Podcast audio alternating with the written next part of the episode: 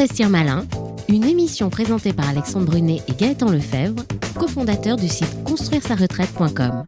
Bonjour à toutes et à tous, investisseurs malins. Voici l'heure de votre rendez-vous mensuel consacré aux investissements sous toutes leurs formes. Jusque maintenant, lorsque l'on pensait à l'amélioration de son patrimoine immobilier, on pensait essentiellement à l'acquisition de nouveaux biens. Mais avec l'arrivée de la loi climat, la donne change un tout petit peu. En effet, avec cette loi, il ne sera plus possible dès 2025 de mettre en location des logements avec un indice énergétique G, puis 2028 pour les F et 2034 pour les E. Alors face à ce constat, il y a un véritable enjeu pour les propriétaires et les bailleurs à remettre en état leurs biens immobiliers afin d'en assurer la location. Il est donc urgent et opportun de penser à la rénovation de vos biens immobiliers. Faire une rénovation qui permette de gagner des places dans l'échelle des indices énergétiques n'est pas un travail aussi évident qu'il y paraît. Et par ailleurs, il faut du temps pour le faire et un budget maîtrisé, Gaëtan. Absolument. Alors, vous l'aurez compris, ce mois-ci, nous allons aborder le thème de la rénovation énergétique pour l'immobilier. Sachez qu'il existe des solutions afin de vous guider dans votre projet et éviter, bien sûr, certains écueils. Alors, pour nous parler de ces rénovations, nous avons le plaisir d'accueillir Simon Corteville de l'ANA. Bonjour. Agence nationale de l'habitat. Alors Simon Courtoyer, bonjour. Merci d'avoir accepté notre invitation. Merci à vous. Alors, avant toute chose, ce qui nous amène à vous inviter, ce sont ces règles qui s'imposent aux bailleurs lorsqu'ils ont un bien qui est étiqueté passoire énergétique. Donc, l'histoire, finalement, commence euh, par l'évaluation de ce fameux indice énergétique. Pouvez-vous rapidement nous rappeler comment il est calculé, cet indice aujourd'hui, ou en tout cas, quels sont les éléments majeurs de cet indice? Alors, comme vous l'évoquez, l'indice est calculé et euh, l'indice, en fait, qu'est-ce que ça donne in fine? Ça donne une note. Comme pour euh, les aliments, on a euh, ce Nutri-Score, on a la note du logement, donc qui va de A à G. Mhm. Et c'est ce que vous évoquiez, donc les passoires thermiques, c'est ce qu'on considère les logements F et G. Cette note, elle tient compte de deux choses. Alors, elle est calculée, donc c'est une simulation. Euh, je ne vais pas rentrer dans les détails sur tous les paramètres, mais globalement, il y a quelqu'un qui vient chez vous et qui vérifie est-ce que les fenêtres sont isolées, les murs, euh, quel est le type de mhm. chauffage, la ventilation, etc. Et qui rentre le tout dans la machine pour derrière donner un résultat. Et elle va dépendre à la fois de ce qu'on va appeler la déperdition thermique, donc c'est-à-dire pour maintenir la température dans la pièce, bah, combien est-ce qu'il faut chauffer? Donc c'est en kilowattheure euh, avec des éléments techniques là-dessus qui va mesurer la perte de chaleur du logement et également de l'énergie qui est utilisée. Euh, plus l'énergie sera polluante et moins l'étiquette sera bonne. Et donc c'est vraiment un facteur qui va regrouper à la fois le côté euh, de l'énergie d'utilisation et cette déperdition thermique. Ok, alors si on comprend bien, cet indice est indépendant finalement du nombre d'occupants et caractérise la performance énergétique intrinsèque du bien. Hein. Exactement. Euh, mais est-ce indépendant de la surface ou de la région, par exemple? Bah, ça va être adapté, euh, bien entendu. Enfin, en fait, comme l'indice à la fin. Excusez-moi, pour être encore plus précis, si je prends euh, une, euh, un bien qui a exactement les mêmes caractéristiques techniques, mais que l'on met à Menton ou que l'on met, par exemple, à Sochaux dans l'est de la France, le climat n'est pas le même. Et la maison de Menton pourra, par exemple, beaucoup mieux supporter une lettre plus basse. Pourtant, elle aura, elles auront les deux mêmes lettres, si je comprends bien. Alors, il va y avoir une adaptation euh, climatique et il y a une adaptation ah. aussi par rapport à la taille euh, du logement. Alors, puisqu'en fait, l'indice, il est calculé en mètres carrés, in fine. Donc, tout est ramené au mètre carré. C'est-à-dire, on va mettre deux fois hmm. plus d'énergie pour chauffer une maison deux fois plus grande. Néanmoins, l'indice, il va être rattrapé au mètre carré et donc ça va impacter parce qu'en fonction de la taille du logement, le nombre de, enfin, on va dire, le contact à l'extérieur va être plus ou moins grand aussi. Donc, euh, ça va avoir un impact là-dessus et donc cet enjeu est d'uniformiser à travers euh, une moyenne par mètre carré. D'accord. Alors, il y, a beaucoup de, suspicions hein, autour de cette évaluation. Euh, on sent bien que finalement, par rapport aux enjeux, le diagnostiqueur fait un petit peu la pluie et le beau temps, euh, si, on peut dire. Euh, et puis, les, conséquences peuvent être très, très importantes. et puis, les méthodes, ont, a priori, elles ont changé. Donc, est-ce qu'une évaluation qui date d'il y a 10 ans, par exemple, peut être différente euh, et, donc, euh, est-ce que euh, finalement, il faut absolument refaire ce, fameux DPE Et quelle confiance on peut avoir dans le DPE en question? Alors, justement, ces méthodes ont changé pour fiabiliser, renforcer, etc. Jusqu'à présent, enfin jusque juillet 2021, il y avait un certain nombre de DPE qu'on appelait des DPE sur facture ou des DPE vierges. Parce Mhm. qu'en fait, pour un certain nombre de biens, on disait, bon, on va regarder les factures. Ce qui dépendait finalement, là, très clairement, de est-ce qu'on est frileux ou pas, euh, est-ce qu'on est Oui. à 4 Oui. ou pas, ou, euh, ou est-ce que finalement, euh, on a été beaucoup présent cette année, ou est-ce qu'on a été la moitié de l'année ailleurs. Donc, l'objectif a été de tout mettre par rapport à cette performance intrinsèque, ce que vous évoquiez. Et donc, à travers cette performance intrinsèque, également d'avoir des, mé- des méthodes fiabilisées. Donc, c'est bien l'enjeu. Donc, un DPE d'il y a 10 ans, aujourd'hui, on a des nouvelles méthodes depuis juillet 2021 qui visent progressivement à renforcer euh, cette fiabilité, justement, du DPE sur tous les nouveaux biens dont on a des diagnostics. Ok, alors imaginons que l'évaluation d'un bien soit G, hein, donc euh, ce qu'on appelle euh, passeur thermique, le bailleur devra procéder à des travaux de rénovation s'il veut continuer de louer son logement. Alors finalement, comment savoir quel type de travaux effectuer? Car euh, souvent, bah, les professionnels de confiance, euh, il n'y en a pas nécessairement beaucoup et euh, ils peuvent avoir des orientations qui ne sont pas nécessairement indépendantes par rapport à ce qu'il faudrait véritablement faire. Par exemple, remplacer les fenêtres, changer de chauffage, mettre une pompe à chaleur, faire une isolation extérieure ou autre. Qu'est-ce qui peut donner finalement un conseil indépendant et honnête, je dirais? Eh bien, de toute façon, la complexité que vous pointez, euh, c'est hyper compliqué de faire des travaux. Parce que, un, on ne sait pas forcément lesquels faire. Deux, on ne sait pas forcément quelles aident. C'est Trois, on ne sait pas forcément qui appeler, euh, comme artisan ou autre. Ouais, Quatre, euh, on ne sait pas par quoi commencer, etc. Bon. Du coup, euh, l'ANA met en place le service public France Rénove, service public de la rénovation de l'habitat, et dans service public, on entend par service public le côté neutre, gratuit, indépendant. Et c'est vraiment ces points que vous mettez en avant, cette neutralité. Mhm. Donc, c'est des services, donc il y a des espaces conseils qui sont mis en place sur tout le territoire, et ça couvre aujourd'hui tout le territoire, par les collectivités, Oui. financés par l'ANA, animés par l'ANA. Avec, euh, donc on est euh, autour de 550 espaces conseils, donc euh, un site France Rénove, donc France Rénove qui est le nom de ce service public, qui permet aussi de trouver des informations, mais aussi le, le lieu du, où on peut trouver un conseiller. Et l'idée, c'est de pouvoir avoir, à travers des rendez-vous euh, en présentiel, d'avoir, de poser toutes ces questions. Parce qu'on va avoir des questions qui peuvent être très différentes en fonction du bien, de savoir par où commencer, etc. Et donc, ce sujet, c'est vraiment de pouvoir s'orienter et de se dire c'est quoi le sujet? D'ailleurs, même comment avoir un DPE. hein. La première question, Mm. ça peut être même celle-là. Ou alors, j'ai été appelé, on m'a dit qu'il fallait absolument que j'installe ça. Est-ce que ce démarchage est bienveillant? Alors, souvent, le démarchage ne l'est pas. Mais en tout cas, poser toutes ces questions, pouvoir avoir des rendez-vous, voire même des, des rendez-vous sur place pour aussi pouvoir avoir ses premiers conseils et savoir est-ce qu'il faut tout changer? Est-ce que finalement euh, la chaudière vient de lâcher et, Mais comme le logement est bien isolé, on va se contenter de la remplacer? C'est vraiment de pouvoir avoir ces conseils pour démarrer le, le- pour démarrer le projet. Ok, donc France Rénove pour avoir une bonne boussole euh, par rapport à ce que l'on peut faire. Exactement. France Ok. Rénove, france-rénove.gouv.fr. Il y a également un numéro euh, de téléphone euh, et euh, ça permet aussi d'aller prendre rendez-vous sur place euh, avec des conseillers sur toute la France. C'est gratuit. Allez-y. Très bien.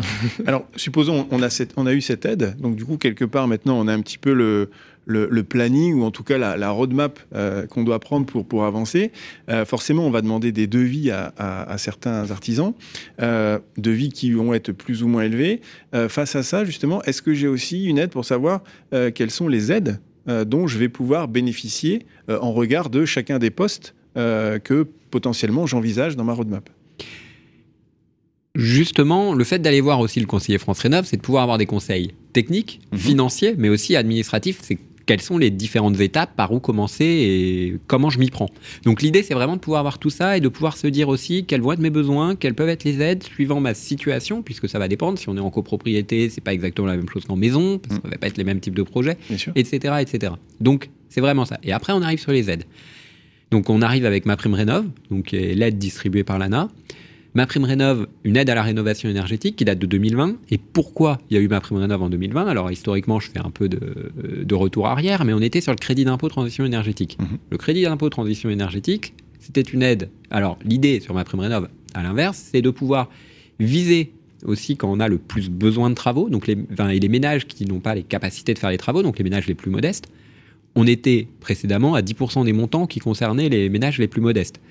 On est aujourd'hui à 80% des montants et deux tiers des ménages. Donc on voit qu'on cible beaucoup plus les ménages les plus modestes qui sinon de toute façon ne pouvaient pas faire les travaux Mhm. et euh, ne les auraient pas fait. Deuxièmement, euh, c'est de cibler aussi les gestes les plus efficaces. Le crédit d'impôt, il était finalement, euh, il y avait un taux, c'était le même qu'on fasse un geste efficace ou un geste très efficace. Mmh. Euh, là, l'idée, ça a été de le cibler. Et on a presque doublé euh, le gain énergétique moyen pour chaque travaux en ciblant justement euh, les gestes les plus efficaces. Et le troisième point, c'était d'avoir des aides aussi en même temps que la réalisation des travaux, là où le crédit d'impôt. Bah déjà, je réévoquais les, questions des ménages modestes, mais quand on paye pas d'impôt, bah, on va rarement demander un crédit d'impôt. Mais aussi, on récupérait euh, deux ans après, une fois avoir fini les travaux, quand on faisait sa déclaration d'impôt, et l'année suivante, du coup, ça nous baissait les impôts. Donc c'était un sujet qui était très à, à long terme. Donc l'idée a été vraiment de revoir ça avec une aide qui est ouverte à tous, occupants, quand on occupe son logement, euh, bailleurs pour louer le logement, mais également en copropriété. Et quand on dit en copropriété, c'est pour les travaux qui vont être réalisés en assemblée générale de copropriété, de l'isolation par l'extérieur, de la chaudière collective, etc. Donc voilà, ça a été vraiment la logique de ma prime rénov, avec toujours ce niveau. En fait, on, on rentre pas dans ma prime rénov, on rentre dans un projet de travaux. On va voir un conseiller, France Rénov, on est conseiller, et après, par rapport à son projet, on sait comment est-ce qu'on va aller mobiliser ma prime rénov Est-ce qu'on va aller plutôt sur tel geste Est-ce qu'on va faire un projet global avec cet enjeu d'aller faire le plus en plus des projets globaux Bah, C'est ça qui permettra de passer d'une étiquette G à une étiquette euh, la meilleure possible. Une petite question complémentaire. Qui peut bénéficier de ces aides? Je comprends qu'a priori tout le monde peut en bénéficier, mais est-ce qu'une euh, euh, société civile immobilière, par exemple, peut en bénéficier? Alors, les, les aides Ma Prime Rénov sont en train d'être renforcées très fortement pour, euh, pour janvier. Euh, Il y a des cas qui vont être un peu différents suivant si on est en copropriété, euh, son logement, etc. Et on va avoir une communication spécifique par les ministres. Donc, peux pas vraiment euh, m'avancer avant euh, dans les semaines euh, qui viennent, justement, sur ces aides aux propriétaires bailleurs. Donc, euh, tous les éléments seront, seront précisés euh, là-dessus. Ok. Alors, venons-en maintenant un petit peu aux difficultés hein, sur, sur ces aides. Euh, en particulier, on a, on a pas mal d'artisans qui euh, vendent des prestations en affirmant du coup qu'elles ne coûteront pas grand-chose grâce à, à ma prime rénov. Euh, alors, on entend effectivement un petit peu parfois le fait que euh, ça semble quand même assez compliqué, euh, assez long euh, de euh, justement bénéficier de, de, de ces aides. Euh, il y a donc il y a certaines personnes qui parlent de ma déprime rénov. Euh, C'est drôle. oui, bah oui. Euh, donc, euh, que- euh, qu'en est-il euh, réellement Et est-ce qu'il y, y a une prise de conscience? Est-ce que c'est euh, vraiment un, un volume important ou est-ce que c'est euh, finalement euh, une, une portion congrue? Alors, il y a beaucoup, beaucoup de demandes de ma prime rénov. On était autour de 700 000 euh, l'année dernière. Ah oui. Dossiers, et on est à 25 000 dossiers qu'on traite par semaine. Donc on est à 25 000 dossiers par semaine. Aujourd'hui, euh, on, est, on estime que le stock de dossiers sur lequel on a des difficultés, etc., est autour de 2500. Euh, c'est un stock. Des dossiers avec des dossiers qui en sortent tous les jours et d'autres qui peuvent en rentrer. Et on est à chaque fois dans des cas très spécifiques. Alors forcément, j'ai envie de dire, on entend plus facilement euh, parler des trains qui n'arrivent pas à l'heure. Euh, après, notre enjeu, c'est vraiment de résoudre au maximum. Il y a plein de blocages qui s'expliquent pour des raisons qui peuvent être multiples. Et vraiment plein de types de, euh, finalement, des mentions qu'on comprend pas trop sur les devis, ça peut être des sujets, enfin, il y a plein de types, et ces dossiers, la difficulté, c'est qu'il faut les prendre un par un en les réglant, et que ça peut être long.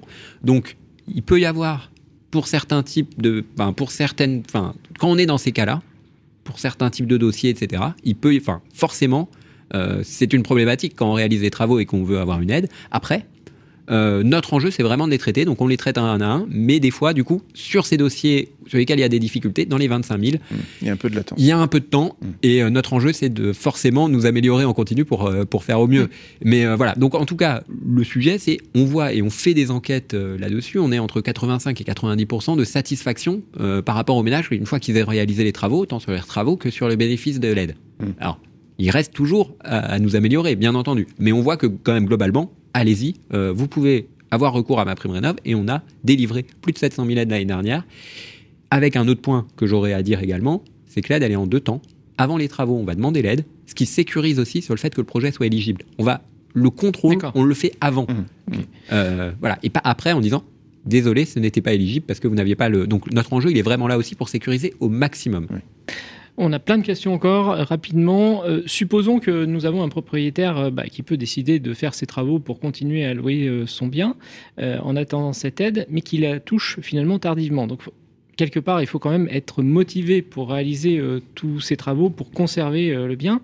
Est-ce que vous n'avez pas peur qu'avec toutes ces, ces contraintes, avec un calendrier assez serré, hein, je l'ai évoqué en, introduction, euh, eh bien, qui plus est dans un contexte inflationniste, à la fois pour les artisans, mais aussi par rapport aux équipements et aux matières premières qui sont demandées pour euh, réaliser ces travaux, eh bien, euh, tout le monde sera sollicité en même temps, donc ça va conduire encore à ce que euh, les prix augmentent. Et finalement peut-être que les investisseurs bah, se disent bon finalement c'est bien compliqué, je vais revendre mon bien et au final eh bien ça, ça, conduira à ce que les gens aient encore plus de difficultés à se loger, ce qui est finalement euh, euh, un sujet de tension finalement en France. Les gens n'ont pas tous à se loger et est-ce qu'on n'a pas finalement, dans ce cas-là, c'est une question un peu polémique, mais est-ce qu'on n'a pas finalement la démonstration ici que le mieux est l'ennemi du bien?